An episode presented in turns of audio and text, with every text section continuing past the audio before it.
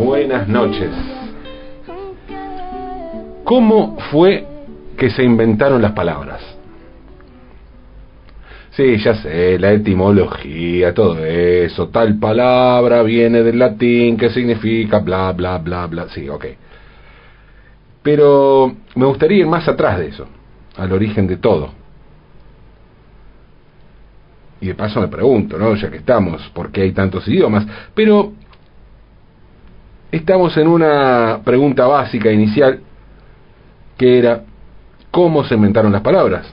Porque una cosa es ponerle un nombre a las cosas básicas, ¿no?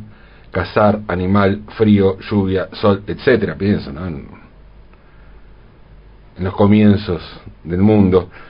Pero, por ejemplo, ¿no? ¿Cómo es que llegamos al, a un término como fluctuación? O coyuntura, o estereotipo. Sí, ya sé, todo se vuelve necesario, todo remite a algo que necesitamos definir.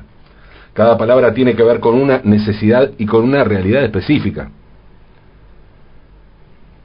Siempre va a haber personas que sientan que algunas palabras son superfluas, que no tienen mucho sentido. Y siempre va a haber palabras de las que no conocemos el significado. Hablo de nuestra lengua, ¿no? De la lengua en la que habla cada uno. Más allá de que alguna persona utilice un vocabulario mucho más extenso que otra.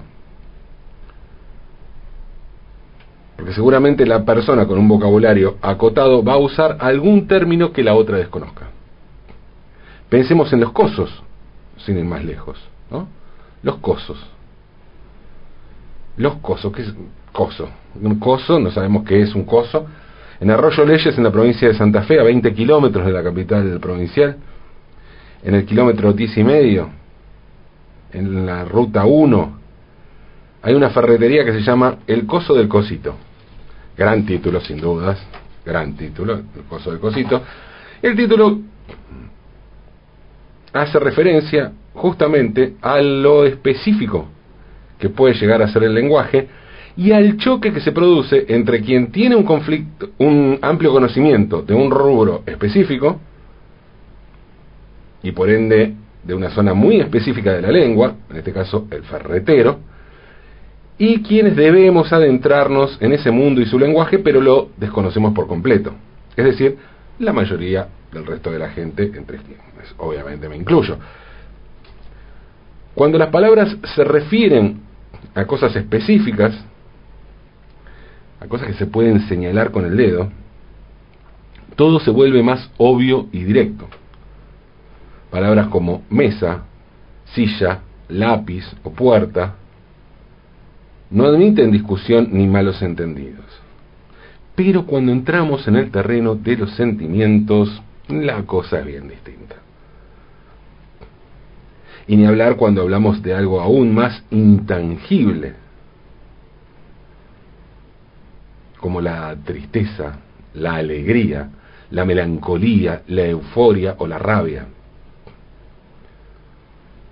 ¿Cómo es que llegamos a la conclusión de que algo o alguien tiene onda? Y lo digo así sabiendo que estoy utilizando un término chotter, ¿no?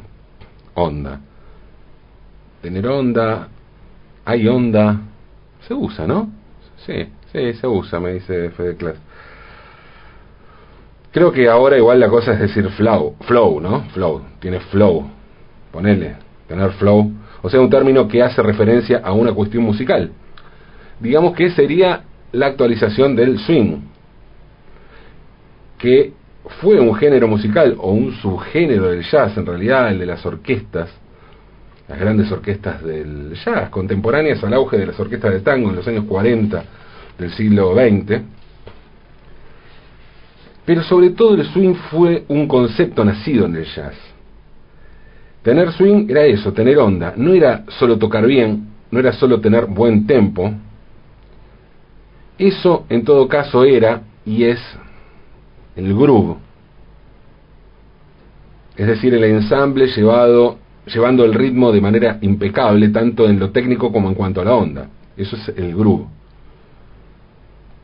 Aunque es un término también posterior lo del groove. El swing era eso, esa condición fundamental para que todo el mundo disfrutara y la pista de baile estallara. ¿no? Pero a diferencia del groove, el swing pasó al uso general y se volvió una condición más existencial y no restringida únicamente al ámbito musical. Por eso Fito Páez hizo una canción titulada Gente sin swing. El swing, dicho de paso, ¿no? Dicho sea de paso, es además una condición del golf, un término del golf. Y es más o menos lo mismo, el estilo. En este caso, para hacer girar el palo y pegarle la pelota. No, no entiendo nada de golf, pero sé que, que existe eso llamado swing. Pero volvamos al swing como actitud, como estilo, más allá de la música y del golf. ¿no?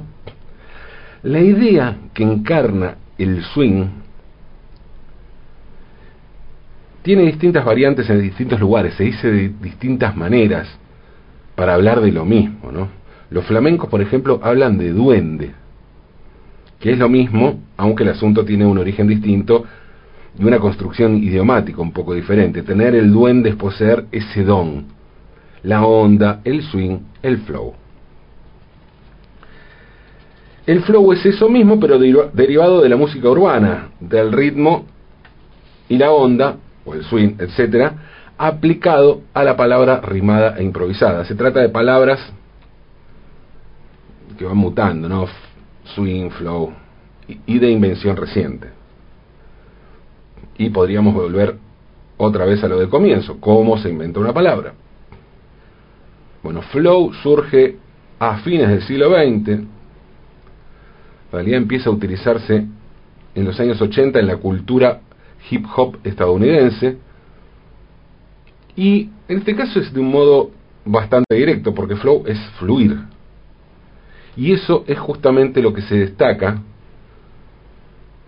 como virtud cuando alguien rapea, en la capacidad de fluir, que fluye, no es algo impostado, justamente tiene que fluir, la palabra tiene que fluir, tiene que tener onda, tiene que tener swing.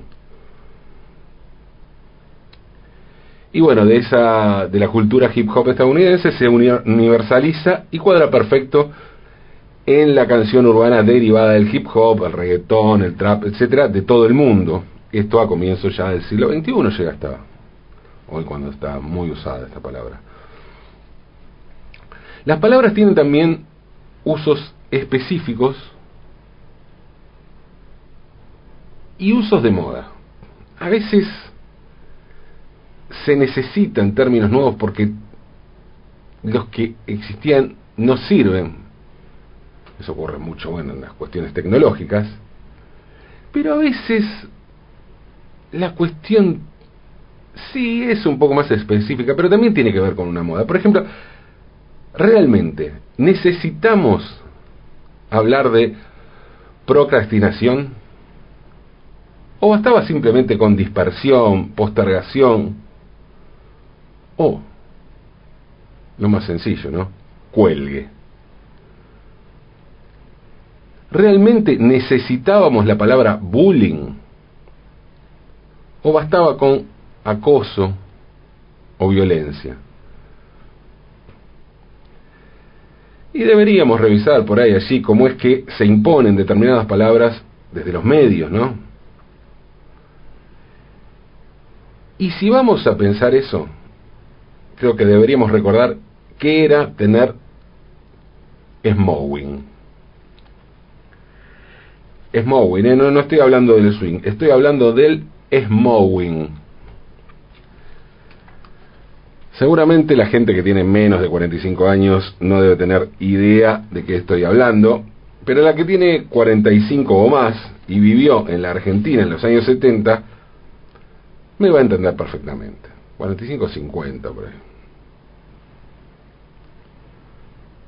Pero creo que hay mucha gente que en este momento sabe de qué estoy hablando. En aquellos años, la Ginebra Bols, lanzó un aviso de televisión que fue famosísimo.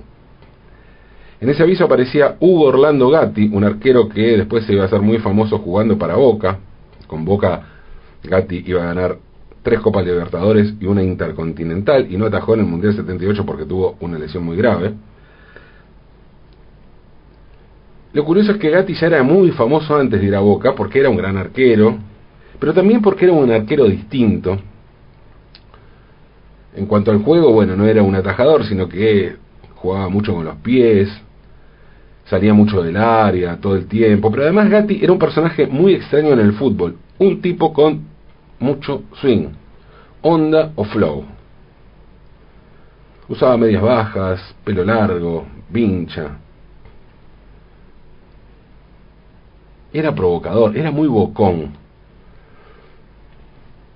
La anécdota más famosa en cuanto a su condición de bocón, bueno, no, no lo deja muy bien parado porque eh, fue en 1980, que jugaba para Boca y Boca iba a jugar contra Argentinos Juniors. En, Argentino, en Argentinos brillaba un pibe que la rompía y perfilaba para gran promesa del fútbol argentino. Se llamaba Diego Armando Maradona. Antes del partido los periodistas fueron a preguntarle a Gatti qué le parecía Maradona y Gatti respondió, es un gordito que no puede hacerme un gol.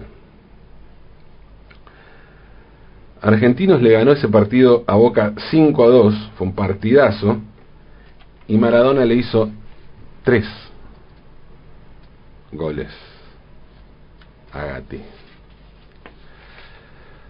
En fin, cosas que les pasan a los bocones, ¿no? Pero hay que reconocer, más allá de la anécdota de que no lo deja bien parado, que el tipo sabía ponerle picante al fútbol, ¿no? Le ponía pimienta, le, qué preferible eso, para mí, ¿eh? Para mí preferible eso que los jugadores que van con el cassette y no dicen nada, ¿no? Gatti entendía el juego, entendía que era un juego también, y, y sabía que en ese juego se podía perder. Jugar significa eso, ¿no? Posibilidad de perder, tener conciencia de eso. Al año siguiente Maradona pasó a Boca y fue compañero de Gatti, salieron campeones juntos, pero bueno, esa es otra historia. Antes de ir a Boca, Gatti atajó en Gimnasia de la Plata y cuando estaba en Gimnasia hizo la famosa publicidad para Ginebra Bols. Imaginen lo famoso que era Gatti, que una marca eligió para una publicidad que marcaría una época al arquero de Gimnasia. En la publicidad estaba Gatti en el arco, un estadio repleto, y de un costado del arco aparece un mozo con una bandeja, un vaso con hielo, un sifón de soda y una botella de Ginebra Bols. El, el locutor en off dice, ¿usted cree que no es posible? Con Smowing todo es posible. Y mientras Gatti se sirve un poco de ginebra con un chorro de soda, todo con los guantes de arquero, y bebe un sorbo del vaso, bueno, pasa que dice todo eso el locutor en off, dura muy poco la publicidad. Y después Gatti pone la pelota en el borde del área chica, toma carrera y patea. El locutor dice, quiere tener Smowing, tome Ginebra, Bols, confundiendo el Bols con un grito de gol, mientras la pelota que pateó Gatti atraviesa toda la cancha de un arco a otro y entra en el otro en el otro arco marcando un gol. La publicidad fue muy famosa, tanto que el término Smowing terminó marcando a una generación. No digo que Smowing fuera una palabra que se usara en el habla cotidiana, pero sí se bromeaba con eso. Se sabía, se entendía que era, más allá de que no, no especificaba qué, qué era, onda, glamour. Bueno, Smowing se hablaba de esa palabra imposible inventada por los creativos de una agencia de publicidad. Algunos años después, el grupo Los Vergara, integrado por los hermanos Corol, grupo que arrancó en el anonimato, ¿no? firmando grafitis en las paredes de Buenos Aires, después empezaron a hacer canciones, hicieron obras de teatro, pero empezaron de manera anónima, firmando Los Vergara. La B era una una regla, una raíz cúbica, perdón, una, la B de la raíz, porque tenía los tres, los tres hermanos, entonces tenía la raíz cúbica. eh, era formado la B de los Vergara. Y mm, los Vergara hicieron unos grafitis que pintaron las calles de Buenos Aires que hacían alusión a aquel aviso de Ginebra Bols. Y el graffiti decía, morir en Ginebra es tener smoking. Y firmaba Jorge Luis Borges. Obviamente el grafiti hacía alusión a que Borges había muerto en Ginebra, en Suiza, ¿no? En la ciudad de Suiza. La publicidad del smoking y el loco Gatti habla también de la popularidad que tenía la Ginebra Bols, una bebida que fue un estandarte de la bohemia intelectual y politizada de los años 60 y 70. La Ginebra Bols era el maridaje perfecto para los cigarrillos particulares, cuando esas cosas se podían fumar en los bares eh, y formaban ¿no? la balanceada dieta de aquellos años. La Ginebra Bols tuvo su esplendor también en los 80, cuando era la preferida de Luca Prodan, cuando en los conciertos de Sumo subía al escenario el clown genial, vestido de mozo, le ofrecía a Luca un vaso de ginebra. Y allí Luca tomaba. Lo de Gatti parece una ficción ingeniosa de una agencia publicitaria, pero hubo en el fútbol un episodio similar, real. Y el protagonista fue el futbolista escocés Willie Johnston. Johnston nació en Glasgow en 1946 y fue una de las grandes estrellas de uno de los dos equipos que forman el clásico ¿no? de la capital escocesa, el Rangers. Rangers, clásico del, del Celtic, ¿no? los dos grandes equipos de Escocia. Johnston era un win rápido y habilidoso, ídolo en su equipo y muy bardero. Era uno de esos wins que destacaba tanto por sus gambetas como por su indisciplina. Johnston tuvo dos episodios vinculados a la Argentina, los dos por Bardo. Uno en 1977, cuando vino a jugar a la cancha de Boca con su selección. El partido se jugó el 18 de junio de aquel año, del 77, y terminó 1-1. A los 11 minutos del segundo tiempo, Johnston se agarró a trompadas con Vicente Pernía, el Tano Pernía, marcador lateral, que jugaba en Boca donde era compañero de Gatti y el árbitro expulsó a los dos, a Pernía y a Johnston. Johnston volvió al país en 1978 como la gran figura de la selección de Escocia. Y en el debut, Escocia perdió 3 a 1 contra Perú, tenía un equipazo Perú en aquel momento, pero además perdió a Johnston, porque después del partido, a Johnston le dio positivo el control antidoping. Johnston consumió reactivan un estimulante que estaba prohibido por la FIFA. Y al comprobarse que el jugador tomó una sustancia para tratar de obtener mayor rendimiento, la Federación Escocesa de Fútbol expulsó al jugador de por vida de la selección de su país. Con semejante panorama y con las cosas muy mal en Escocia, Johnston, que tenía 32 años,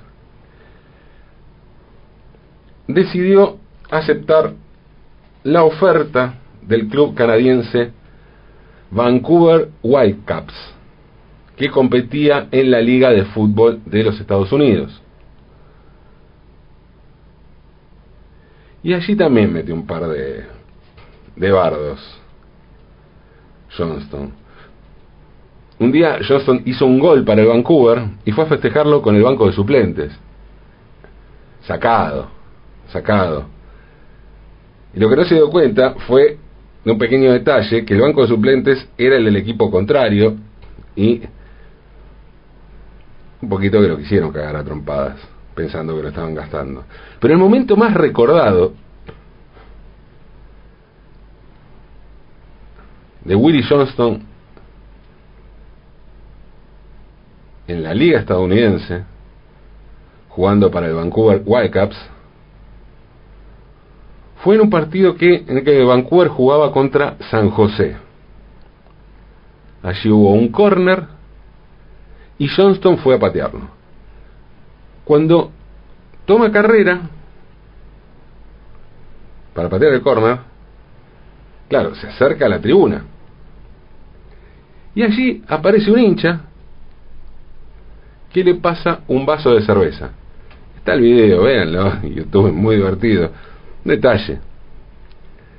Johnston, cuando ve que le pasa un vaso de cerveza, ¿qué hace? Obviamente. Lo mismo que Gatti en la publicidad de Bols. Toma un sorbo de cerveza. Toma un sorbo de cerveza, el árbitro está mirando y sigue como si nada. Sigue la jugada, no hay problema.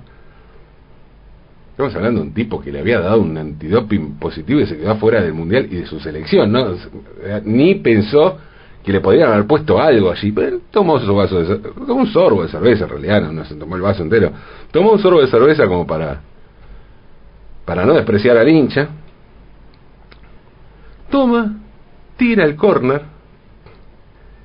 y la pone perfecta en la cabeza de un compañero que cabecea y la manda al fondo del arco. Gol de Vancouver.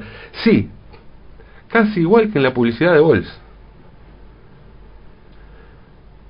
Swing, flow, onda. Está claro que todo eso le sobraba a Willie Johnston, al igual que a Hugo Orlando Gatti. Sí, ya sé, pensarán que el escocés la pudrió demasiado. Y sí, aunque pienso también, no pudrirla, ¿Cómo es que llegamos a usar esa palabra? Tal vez suceda, no sé, digo yo, ¿no? Tal vez suceda que la vida se va poniendo cada vez más compleja, se va volviendo cada vez más indescifrable y necesitamos palabras nuevas para describir momentos inverosímiles y así se va armando un lenguaje. Momentos inverosímiles como un gol tras un sorbo de cerveza de ginebra. Momentos llenos de swing, de flow y de onda, sí, pero también es probable que se trate de momentos con mucho smowing. Arranca un programa inclasificable, un programa poco apegado a las reglas, un programa que tuvo que recurrir a un término tan inverosímil como absurdismo para intentar buscar una definición. Arranca un programa con mucho smowing quieren tener Smowing, escuchen lo que sigue, aunque es de noche.